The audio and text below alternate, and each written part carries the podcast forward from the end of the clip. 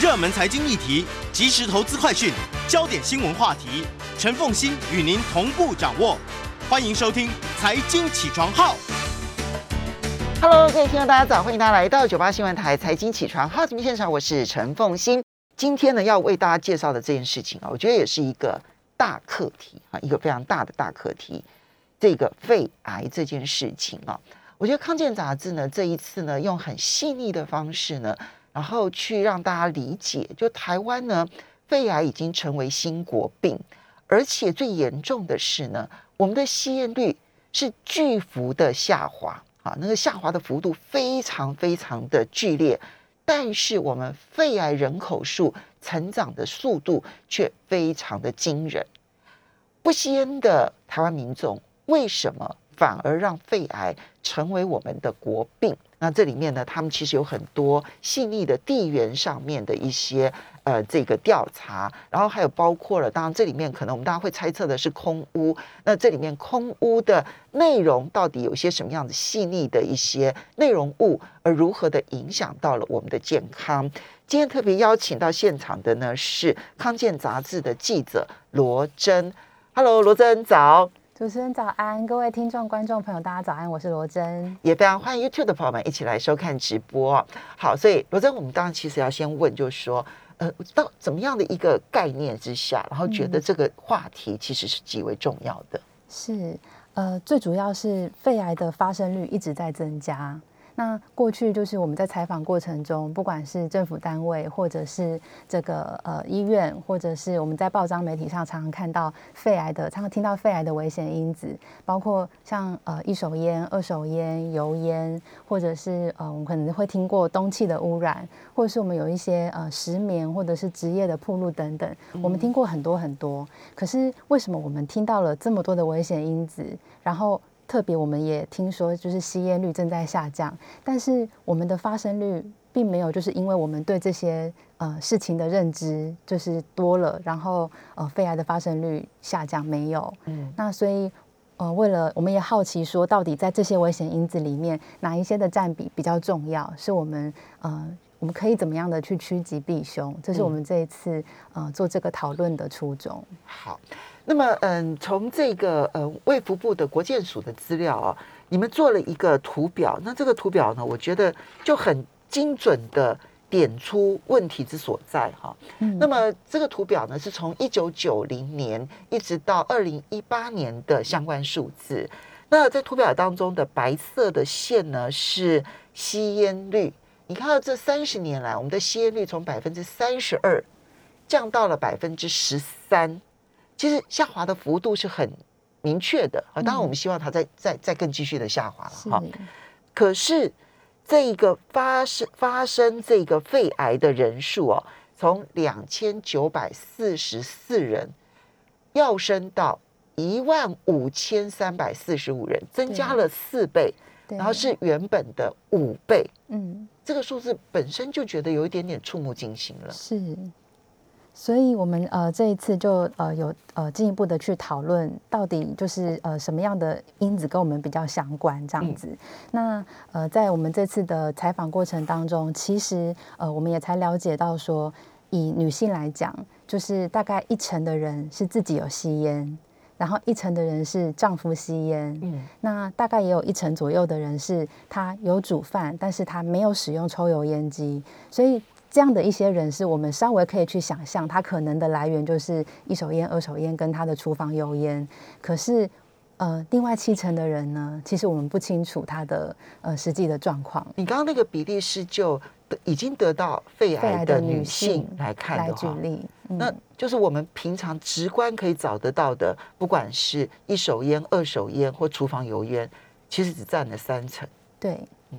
没错，所以呃，我们就进一步的想要去了解说，那除了一手烟、二手烟、厨房油烟，还有没有什么其他的因子是呃非常危险的？那我们这次呃采访的几个呃重磅的专家，包括中研院的两个院士，一个是陈建仁院士，一个是杨盼池院士，他们都是肺癌的专家。那陈建仁院士他自己其实过去也得过肺腺癌一期的肺腺癌，那。我就呃问他说，就是他有没有曾经怀疑过自己的肺腺癌是怎么来的？然后他就回想说，他小时候住在高雄，嗯，那在他年纪比较轻的时候，高雄地区的空屋其实呃一直是也是大家讨论的重点之一，这样子，所以他曾经有想过说，会不会是空屋有关？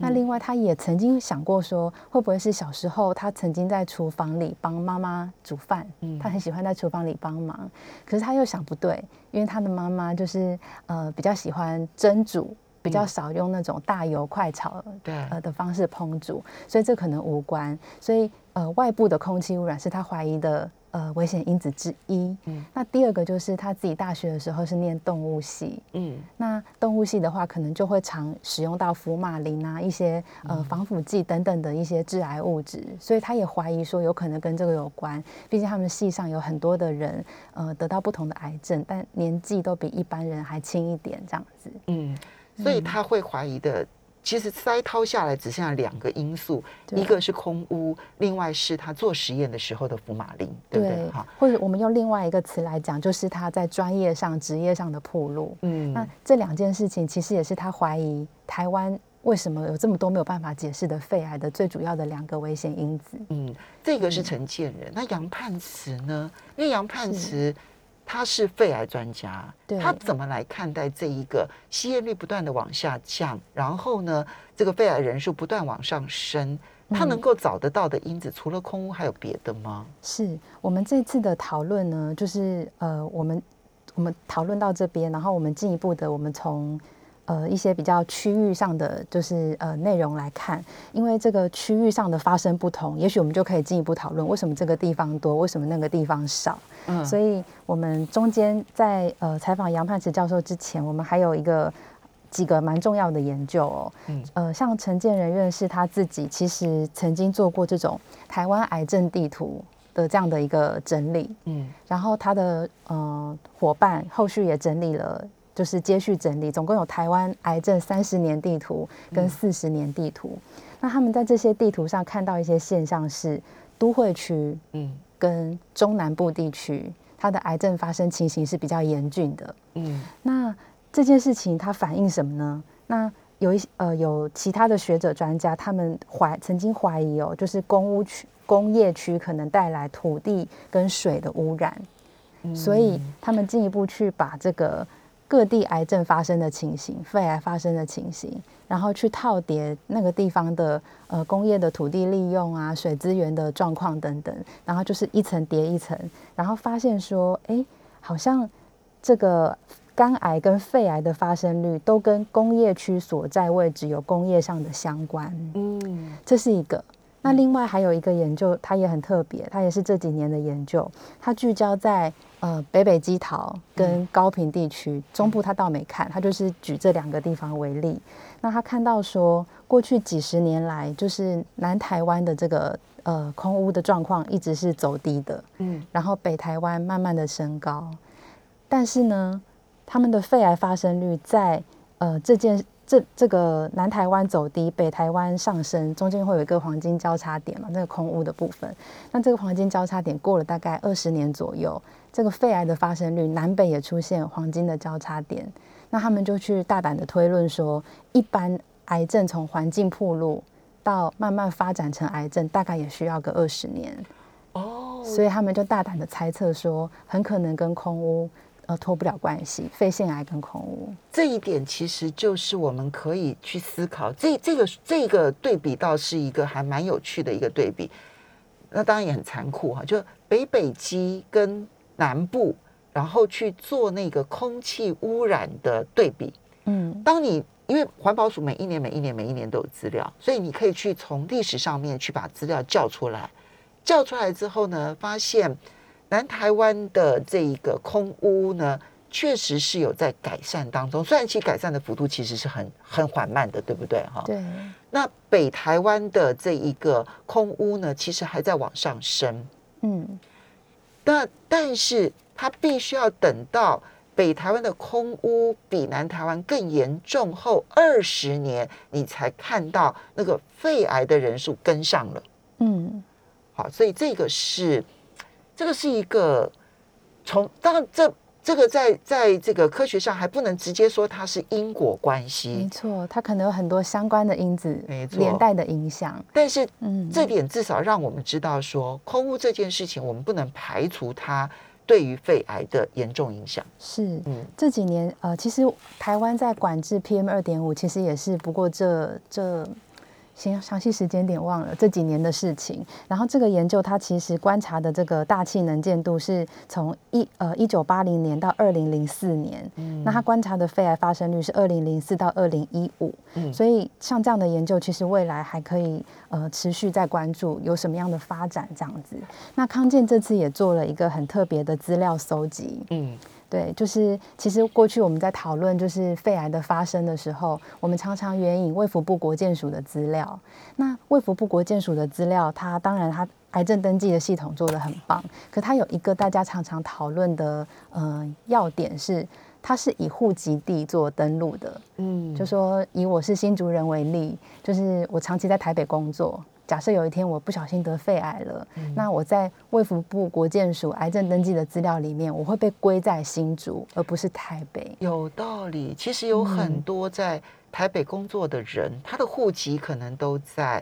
台中或者是台南、高雄。对，那他一旦罹患了疾病，在国健署的资料，他会被归类为台中、高雄、台南这样子。没错，那但他实际上面生活，然后或者如果你要你如果要去讨论他的生活环境因子的话，嗯，其实他的环境因子最主要影响地其实是在台北。对，那这种其实离乡，所以大都会都会有这种状况咯。没错，大呃大都会比较容易有外来的人口，嗯然后人口外流的人呃地方，它的在国建署的资料上，它也很有可能是被低估的。OK，对所以人口外流的地方，它被呃人呃对，应该是说这个所有的人只要到了都会去工作，这个地方的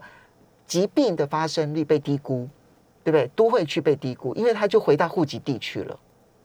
实际上，它的发生率是高的。嗯、就是会有一些偏误这样子。好，所以你们做了一些调整，希望能够更清楚的看到说，它实际上面的生活环境在哪里。这个要这要找什么资料？因为没有人户籍，我们也不知道他人在哪里啊。是我们尝试要的是另外一个单位的资料，是健保资料库的资料。我们去抓呃两千一零年到两千二零年这段时间新增的肺癌患者，他们在前一个十年的足迹，嗯就最近大家很熟悉足迹这个词，这样。对，我们去抓他前一个十年的足迹，什么样的足迹呢？就是这些人他们在前一个十年都在哪里看感冒。嗯。这个太对了，因为我一定会在我生活的附近去看感冒，对，那你就会知道他实际生活点在哪里。我们就假设这是他的主要的生活点，当然他这里面可能还是有变动，人是会，没错。比如说我可能在呃哪边念书，但他要比户籍精准多了，对不对？好，对我们期我们稍微休息一下，等一下回来之后就来看这个回来的资料有什么样的变化，马上回来。欢迎大家回到九八新闻台财经起床号节目现场，我是陈凤欣。今天的新闻焦点专题呢是这个康健杂志所做的这一个主题啊，就是新国病大调查。其实台湾大概呢，这这个新国病这件事情，就是我们大概击败了肝炎、肝癌，可是我们迎来的新国病就是肺癌，我们可以这样讲嘛，对不对？嗯哈、所以呢，调查肺癌是如何成为新国病啊，然后看说肺癌如何的在三十年的时间，然后呢增加了四倍，啊，成为原来的五倍。这边呢，这个康健做了一个，我觉得这件事情就是要去去很认真去做的一件事情。他们去套叠一些资料，去看到底生活环境因子对于肺癌的影响有多高哈。那这个套叠资料呢，过去用国建署的资料的话呢，一个人生了病之后呢，他的资料会回归到他的户籍地，可是不见得是他的生活地。对啊，如果是这个到外地去打拼的人，他的户籍在高雄，可是实际上面他可能人在台北。嗯所以你们这一次呢，套叠的资料是把这一个他得呃罹患肺癌之前，他在哪里看感冒这件事情，嗯，作为他假设他的生活地，对。然后用这样的方式来看，每一个地方发生肺癌的比例有多高？对，没错，我们是看二零一零年到二零二零年这段期间新增的患者，然后我们一个一个去抓他在过去十年，也就是二零零零年到二零零九年，他最常看感冒的地点。那其实一开始是抓乡镇，那我们之所以这次没有呈现到细到就是乡镇，是因为。这个看感冒的地点其实很讲究当地有没有看感冒的资源，所以很多的偏向可能会因此就是计算上会有偏误，所以我们最后采取了一个比较大的范围来看，这样的稳定性比较高。那我们这次除呃发生率就是呃发生人数要去除一个当地。居住的母数，那这个母数我们也很特别，是我们找的是二零一零年的人口普查的报告，嗯，那里面有常住的人口，嗯，所以这样子计算出来的发生率看起来，呃，中部地区跟南部地区确实是最高的，嗯，那呃中部我们进一步的去看当地的这个吸烟率跟常住人口里面的老年人的占比，嗯，那发现说中部的地区的吸烟率并不是最低的，然后呢人。并不是最高的啊，并不是最高的，对，它是低的。嗯，呃，中部的吸烟率是十八点三趴，嗯，然后南部是十九点二趴，那北部是二十点四趴，东部是二十二点一趴，金马是十五点八。如果暂时先注意啊，这个这个吸烟率其实是二零一零年的数字，对不对？对，好，是二零一零年的数字，因为刚刚我们看到二零一八年又降到了百分之十三，对，二零一零年还比。还比较高，对不对？哈，但是中部地区的十八点三，明显的要比北部的二十点四，其实不要讲说呃比较低，但至少没有增加，没有多嘛，哈，是比较低的哈。结果它的肺癌发生率还比较高，是，就是我们以本岛来看，其实它是相对低的。嗯，那老年人口的占率十一点七，嗯，然后相比呃南部或者是。东部它是低的，比北部稍微高一些。嗯，但是我们呃也有去咨询专家，就是说大家会认为说，如果说这个地方整体来说它的吸烟率低，人口又不是最老，是不是有可能我们可以把呃矛头怀疑到这个环境的因子？嗯，那所以就是在我们这次的这个这个结果里面看起来，确实中部跟南部这一点是需要呃关注的。这样子。好，那这个发生率呢？你们是用？每十万人发生多少病例，对。不对？好，那这是二零一零年到二零二零年发生的哈，这十年。对，每十万人中部是六十二人，其实是最高的，嗯，其次是南部每十万人五十八人，嗯，好，然后呢，北部跟东部差不多啊，就是北部是每十万人五十四，对，东部是每十万人五十五，对，而金马地区呢是每十万人五十一，算是最低的了。嗯，不过呃，像东部跟金马，就是在解读上要比较注意的是，他们的人数相对少，有时候就是人数的多寡会有一些呃解读解释上会有一些呃偏误这样子。因为它呃样本数可能就没办法那么大。对，那另外一个就是这个是一个大区域的的一个呈现。那如果说呃我们那时候其实也有细看到像县市或者是乡镇，以县市来讲的话，其实北部也有一些县市，像台北。台北新北就是它也是呃发生率其实也不低，嗯，不过各个地方的这个发生情形，有时候可能跟疾病真正的发生情况有关，有时候可能也跟当地的筛检做得多有关，嗯，因为现在呢，其实不断的提倡这个低剂量电脑断层啊，那低剂量电脑断层你做了之后呢，你就可以很早期很早期。近乎是零期就发现了，嗯，肺的结节啦，或者是可能是这个先期的癌细胞，对不对？哈，早期发现，对，所以这个早期发现这件事情，如果你有做，那因为如果你没有做检测，你一定等到末期才会发现，几乎哈。但是如果你用电脑断层，用低剂量电脑断层的话，其实现在已经很多在零期。一起都可以找得到的，对不对？是。那北部地区这一个发生的人比较偏年轻，那你有没有去区分说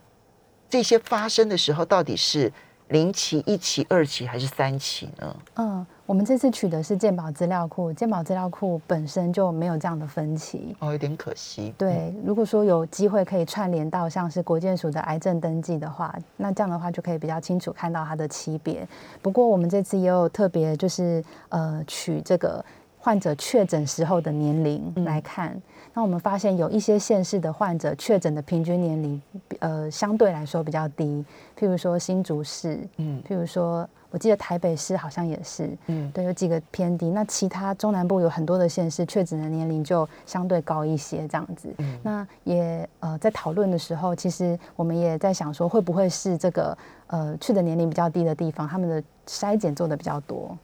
健康意识比较高，有可能。你刚刚特别提到了这个新族，对不对？哈，我就会想到，呃，在我们节目其实曾经介绍过一位医师，哈，他是前台大医院竹东分院的院长王明炬王院长。那他现在已经调回总院了，然后他是现在是台大医院总医院的副院长，哈，王明炬王医师。他当时到竹东医院的时候啊，他其实就做了一件事情啊，他后来曾经写写了一本书，叫做。翻转医疗，我印象非常的深刻。他其实就注意到说呢，在国际上面啊，已经知道说低剂低剂量电脑断层，其实对于发现肺癌早期的肺癌跟早期的肝癌，其实效果是非常非常非常非常好的哈。啊，而且呢，那可以救很多很多的人啊。所以呢，他就决定呢，要在竹东引进这件事情，竹东分院引进这件事情。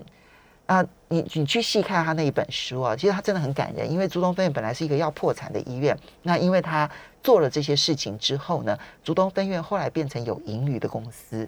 他呢，其实就呃花了很大力气引进了机器，然后呢还引进了很多的捐款，然后让竹东地区的人呢都可以用很低的价格，然后去做那个低剂量电脑服电脑断层，那找到了很多很多早期的这个肺癌的患者。那这件事情呢，就引发了足科的这一些大老板们的关心。他们不但捐钱，而且呢出钱让公司的所有的员工都去做低剂量电脑断层。所以我就在想说，他他那个后来就做了很多，然后推广的很广。最近台北北部地区不断的在推低剂量电脑断层，其实也是因为这边做出了有成效。台大医院自己本身后来就整整体的医院全部做一次，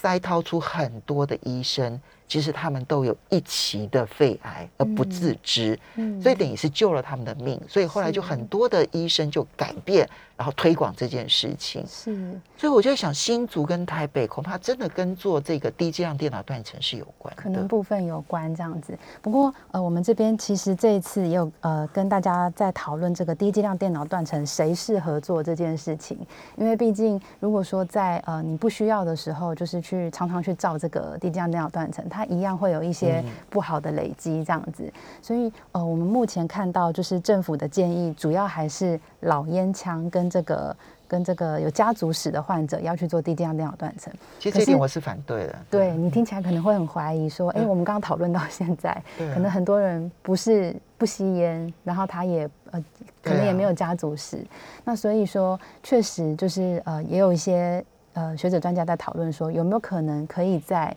呃。过去空污比较严重的地区，我们来讨论在经费和呃有的前提之下，我们在过去空污比较严峻的地区来做这个呃空呃低剂量电脑断层的一个补助，是有这样的讨论。那我们这一次也因为卫福部的这样政策，就会有七成的人筛掏不出来。刚刚记得吗？女性七成的女性对七成的女性是塞掏不出来的，然后有这一个百分之五十八的男性是塞掏不出来的，是六成的男性跟七成的女性都筛掏不出来。是，那在呃，我们呃这次采访到在高雄，他们其实打算今年底开始在林园区，它旁边是一个工业区这样子，林园区的，对对对，这个居民，然后他们要呃优先补助当地的民众做这个低剂量电脑断层的普筛，嗯，对，那这个就是一个呃政府在有取得经费的情况下，我不太确定是不是首次，但是确实跨出了很大的一步这样子。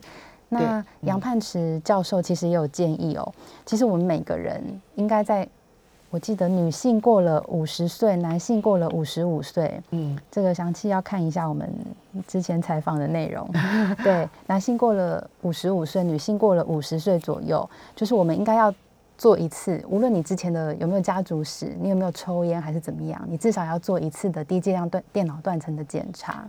这个当然并不是要大家有事没事都去做，这当然不是这样的意思。那因为呢，其实它的这个癌细胞在肺腺癌当中，我看到的资料，其实它成长的速度是非常非常缓慢的，嗯，可能要好几年的时间。是，所以换句话说，你大概每隔个，比如说三到五年，甚至于十年做一次是适当的。对，你不需要每一年都做，因为它的成长速度其实非常的慢。对，我们要稍微休息一下，等一下马上回来节目现场了。欢迎大家回到九八新闻台财经起床号节目现场，我是陈凤欣。在我们现场的是康健杂志记者罗真，也非常欢迎 YouTube 的朋友们一起来收看直播。然后呢，来看一下，就是嗯，这一次康健杂志的 Cover Story 呢，特别要谈肺癌变成了全台湾头号的夺命肿瘤，到底发生了什么事？因为它不只是嗯发生率大幅度的上升哈，很重要的是嗯。除了你是很刻意的去呃做筛检啊，然后用低剂量电脑断层去筛检出早期，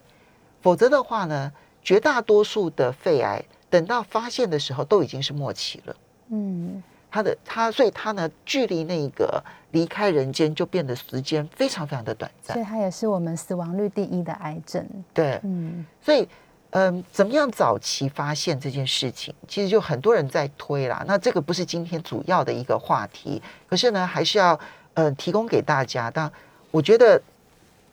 大概比如说五年到十年做一次，就是在呃男性五十五，女性五十岁，哎。还是相相反过来，就总之是大概那个年龄之后。我觉得超过五十岁之后呢，其实呢，你大概五到十年呢去做一次就够了。其实也不需要做太频繁，因为呢，那个癌细胞发那个成长的速度很快很快很快。你等到这一次如果照没有，到下一次发呃发现，它通常来讲都还是零到一期。对，它会慢慢累积，所以我们就呃在一定的年龄之后做一次，有一个影像的基线值，那之后可能隔几年再做，就可以对照那个影像跟自己比这样子。嗯，对。所以呢，这个是怎么样早期发现？那当然，低剂量电脑断层它其实有它的问题，就伪阳性过高这件事情。那后续这个这个议题，我们在别的节目里头，我们曾经跟大家讨论过。这样，现在有各式各样的方法，比如说你追踪啊，追踪这一个。这个影像它的变化，哈，那其实是可以作为一个重要的参考，而不是立刻就要采取外科手术，哈，这是第一个。然后第二个是我曾经介绍过，彰化有一家医院，它甚至于引进了这个 AI 判读，啊，就美国有一个机器，哈，用 AI 来判读这样子。因为我非常关心这个议题，我从访问王明俊医师之后呢，我就非常关心这个议题。那彰化那个医院，它的这个 AI 判读之后呢，它可以把伪阳性降到。百分之就减少九成左右，所以你就知道说，其实它有很多很多的方法可以改变很多现在呢觉得隐忧的地方。好，不过呃，我们讲说空屋可能是问题哦，那我们就要来看一个国卫院的一个研究哦，就这研究里头呢，去研究空屋内的结构。是如何的影响到疾病？是，这是一篇很重要的研究。那但是我先前面先补充一下，嗯，我们呃在看到这个中南部地区比较严峻之后，其实除了这个我们观察大环境看到这个现象之外，我们其实呃也有一些研究，它是观察人体内有没有其他的证据来证明。是空污还是其他哪一些危害，呃，造成我们这个肺癌一直发生的状况？那确实有两篇还蛮重要的研究，嗯，一个是这个呃中山医学大学的工卫系廖永博老师，他们去观察，就是我们在铺路到空污之后，我们体内可能会起一些细微的变化，他就去观察那些可能的变化，嗯，譬如他们这边锁定观察一种。嗯，名字比较复杂，它叫做 SOX2 的蛋白质。那这个蛋白质呢，它跟很多的癌症有关。如果说它的基因过度的表达的话，它跟肺癌的这个这个呃预后跟存活率都很很相关，所以它被认为是肺癌的这个潜在分子的标志物。嗯，那它可能会受空污的影响而启动一些变化。那这个老师就去观察北部的不吸烟的人，嗯跟中南部的不吸烟的人，他们体内这个 SOX2 有没有发生甲基化的这样的变化？结果呃，他们呃分析之后发现，确实。呃，这个居住在北部的非吸烟者，跟居住在南中南部的非吸烟者，确实南中南部是高于北部的。嗯那这就显示说，有可能是空污或者是其他的环境因子带来中呃北部跟中南部这样的一个差异。那这是我们这一次援引的第一个呃人体细微处的第一个证据。嗯那第二个就是呃中研院院士杨盼池他们去年发表一个很重要的研究，他们去分析。国内的这个不吸烟的肺腺癌患者，就是体内的基因突变的特征。嗯那他们确实找到了一些特殊的特征。嗯那他们又根据这些特征去看，去对照国外的这个呃呃这个国外建立的癌症突变特征资料库，去推论说有哪一些这些突变特征可能来自哪一些来源。嗯那他们就推论出有五大，嗯其中三大是跟呃西方人很像的常见的暴露因子，包括辐射、烷化剂跟多环芳香烃。嗯那烷化剂其实一般人比较少接触到，它是部分癌症跟呃自体免疫的药物这样子。那另外两个呢是国呃台湾的肺癌患者铺路的比欧美多，而且是台湾患者身体里面比较大宗的。那包括这个硝基多环芳香烃跟亚硝胺，它们分别来自哪里呢？这个硝基多环芳香烃，它可能的来源包括燃煤或火力发电厂、汽机车废气。嗯其实这件事情就很明显告诉我们，空污绝对有关，嗯而且某一些特殊的工厂的空污可能更有关系。这样子，当然也包括汽机车，对，所以它就牵涉到说，如果没有像燃煤的这一些相关的工厂，不管是电力电电厂或者是其他的这些工厂，它可能的来源可能就来自于汽机车的这一个空污的排放。有可能。那嗯另外一个亚硝胺，它常见的来源，这个大家也可以呃，就是我们其实也很多启发，就是包括烟熏跟盐渍的肉类，嗯还有煎烤炸含有亚硝酸盐的食物，像是香肠、培根、火腿这一类的食物。另外，烟酒、槟榔也真的是有伤害，这样子。好，这个呢、是两项研究去谈到底致癌因子这件事情。我我们最后来看这一个是国卫院的空污研究。那么罗森也觉得这个空污研究很重要。是，呃，我们刚才在谈的都是肺癌患者身上已经看到的这个因子，或者是过去几十年间的这个空污的变化。那我们今天看到的这个国卫院的研究呢，它是这几年他们去做的讨论，所以它可能影响的是我们未来的发展这样子。嗯那这个讨论很特别，大家知道吗？就是 PM 二点五，它其实不只是一个单纯的颗粒，它可能里面夹带不同的成分。对，那只是形容它的细微，但是里面是什么东西我们不晓得。是，那这个国务院的研究呢，他们去看这个跟肺癌有关的金属，他们去分析跟肺癌有关的金属在 PM 二点五上面，到底国内哪些地方、哪些来源它贡献的比较多，嗯对我们的影响比较大。那他们就分析发现说，呃，这个高雄的铁矿跟钢铁工厂是嗯目前最需要改善的标的。嗯虽然说整体看起来它还没有超过国际认定的致癌风险，可是它是接近警戒值的。嗯那第二名呢是嘉义临近区域跟上风处的燃煤电厂。那我们那时候在采访的时候，他们有提到说，其实嘉义地区本身它没有很多的这种燃煤电厂，嗯有没有可能？就是他们就直接点名了，有没有可能是六氢或者是呃中火，就是飘下来的一些物质？尤其是在嗯东北风的时候，北风来的时候呢，所有的空污都从北往南吹。是，那第三个呢，就是大家要注意的是台北的交通排放，嗯所以这也提醒我们，就是交通的这个，不管是呃汽机车他们在怠速啊，还是什么的时候，我们都要特别的注意。嗯那我们自己可以做的事情也是，如果我们可以减少使用这个自己驾驶汽机车、化石燃料的汽机车，嗯、也可能也对这个空污的减量是有帮助的。好，所以你看 为什么要推电动车？当然，电动车最终它的电其实还是回归到那个电力的来源，它到底有没有减少排碳啊？哈。可是问题是在电动车的行驶的过程当中，不管是汽车或者是机车，它那个排放的空污至少是可以减少的。嗯我们大家一起来努力，因为感觉上这个环境上面对我们的身体的伤害，我们还有很多事情要去做，所以要非常谢谢罗真今天带来的康健杂志的肺癌的这个研究，谢谢。谢谢。